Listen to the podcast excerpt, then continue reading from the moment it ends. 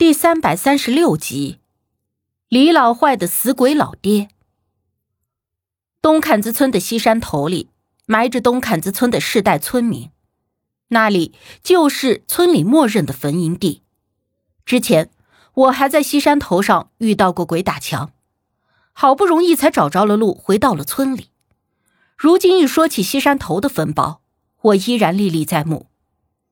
村长一大早的就带着人去了西山头。因为村民家中多少都有几个人埋在西山头，所以大家也都自发的跟着村长去了。到了那里，都是各自先找自家的坟检查看看有没有什么事儿。检查了半天，各家的坟包都好好的，也没有见破坏的痕迹，周围的土也没有被翻新过，看着不像是盗墓的。村长还是不放心。让大家伙把其他没人拜祭的老坟包也给检查了一下。起初有些人不愿意，说是自家坟没事儿，就不想管闲事儿，免得呀在坟地里转悠，惹了一身晦气。可是村长动员大家，说如果真的有挖掘坟墓的，那他挖了一家就能挖第二家，所以这事儿要是不整清楚了，保不准下一个倒霉的是谁。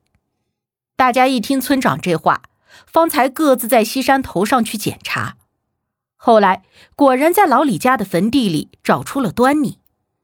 老李的坟头从坟包的正中间塌了一个大窟窿，露出了里面黑洞洞的棺材。村长带着村里的瓦匠过去仔细一看，得出结论说应该不是盗墓的，因为棺材并没有被打开。如果说这要是盗墓的，不可能只掏一个窟窿就完事儿了，怎么着也得把棺材打开才对。得知这事儿啊不是盗墓的干的，这也有利有弊。因为如果是盗墓的做的这事儿，那也简单了，想法子抓人就是了。可眼下这坟包无缘无故的从顶上塌出了一个大窟窿，这算个怎么事儿？村长当即也没敢乱动。立刻就让人去把大姑给找来了，让大姑给看看这别是什么邪乎事儿。大姑到了，一看那情况，脸色就不大好，告诉村长说要把坟挖开，看看确认一下到底咋回事才行。村长为难，说那是老李家李老坏他爹的坟，李老坏如今也不住在村里，这要是把人家坟给挖开了，人家家里人回来了。再不乐意，那就不好办了。大姑也不强求，转身就要走，说：“既然不挖开，他也看不了这事儿。”村长怕大姑真的甩手不干，赶紧就回了村里，想方设法的联系李老坏。辗转，终于得到了他的电话号码。李老坏的本名啊，自然不叫李老坏，只是据村里人说，他这个人呐，坏心眼贼多，从来不干好事儿。坑人的事儿倒是从来干不少，所以大家明里暗里的都叫他李老坏。时间长了，倒也没人记得他到底叫啥名字，只知道他姓李，人品极坏。村长电话联系上李老坏以后，说了他家坟塌了的事儿。李老坏一听就急了，先是电话里一通骂爹骂娘的，说是肯定有人嫉妒他们李家，故意半夜里刨了他家的祖坟。他一定要把那个人抓到，如何如何？虽然骂的不是村长，但是村长听着也不舒服，扔了一句话，让他赶紧回村里。农村人都极信这些事儿，一听老爹的坟塌了，李老坏当天夜里就赶回了村里，见着了村长和大姑，没说上两句话，就又开始骂爹骂娘，一通骂骂咧咧，说是他回来不但要给老爹修坟。还要逮住那个人，打死在他爹坟前。云云，那种人那么恶劣，大姑您和村长还帮他干啥呀？我听到这里，虽然没有见过那个李老坏，可是已经对他的印象十分恶劣了。大姑摆摆手：“我们帮的不是他，这事儿不整好了，村里的人都不好受。”后来大姑又接着说。李老坏回来的第二天早上，大姑和他还有村长，加上一群看热闹的人，就去了西山头。看到坟包塌了个大窟窿，李老坏习惯性的一阵泼妇骂街似的，然后才问大姑这事儿该咋办。如今有李家人在跟前，大姑就让他把坟挖开，看看情况再说其他的。李老坏起初犹豫，后来村长说他这坟头都塌陷成这样了。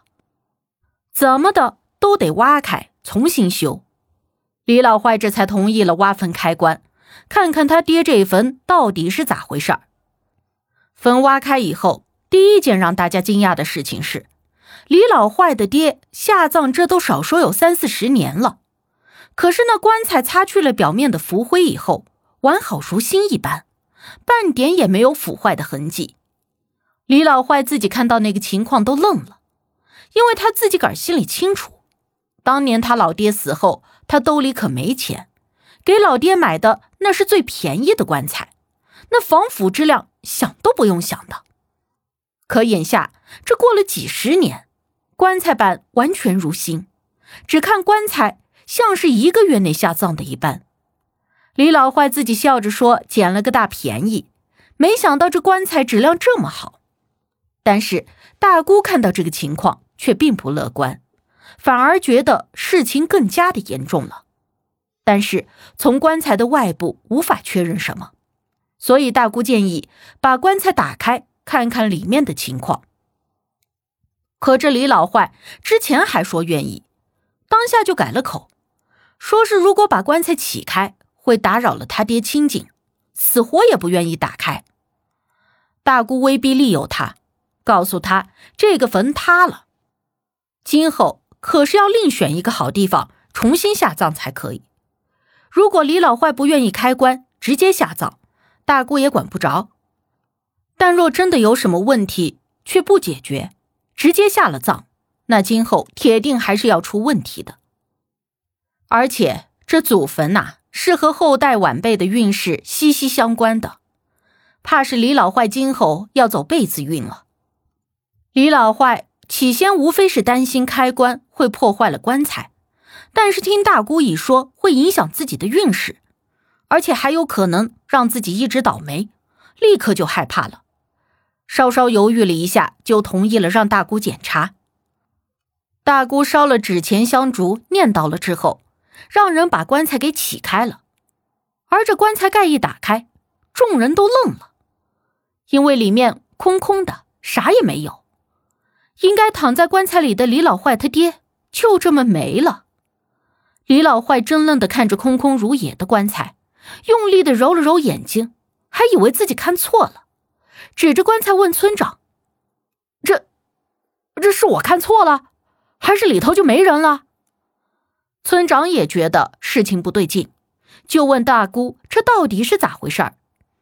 大姑没有回答，而是亲自把棺材给检查了一番。又把坟坑给仔细的看了看，发现一切都挺正常，没有被开启挖掘过的痕迹。鉴于李老坏这人的坏人品，村里人都传说是李老坏根本就没有给他爹下葬，说李老坏啊恨他爹，生前总是打骂他，也没给他留下钱财，所以故意就让他爹暴尸荒野。如今他爹怨气太深，回来找李老坏。要惩戒这个不孝子了，李老坏自己也害怕，但是他带着哭腔的跟大姑说：“我说大姑啊，当时俺爹下葬可是您一手给操办的呀，俺爹躺在棺材里钉的棺材钉，入土落坑，填坟立碑，您可是都在的呀。您说俺爹这是去哪儿了呀？”大姑也搞不明白到底是咋回事儿。确实如同李老坏说的那样，当时下葬一切事宜，大姑都看着的。而如今棺材好好的，人没影了，这怎么说也说不通。但是甭管怎么说，这事儿隐隐的就透着邪乎。但更邪乎的还是在昨个晚上，有人说啊，在山里看到了李老坏他爹了。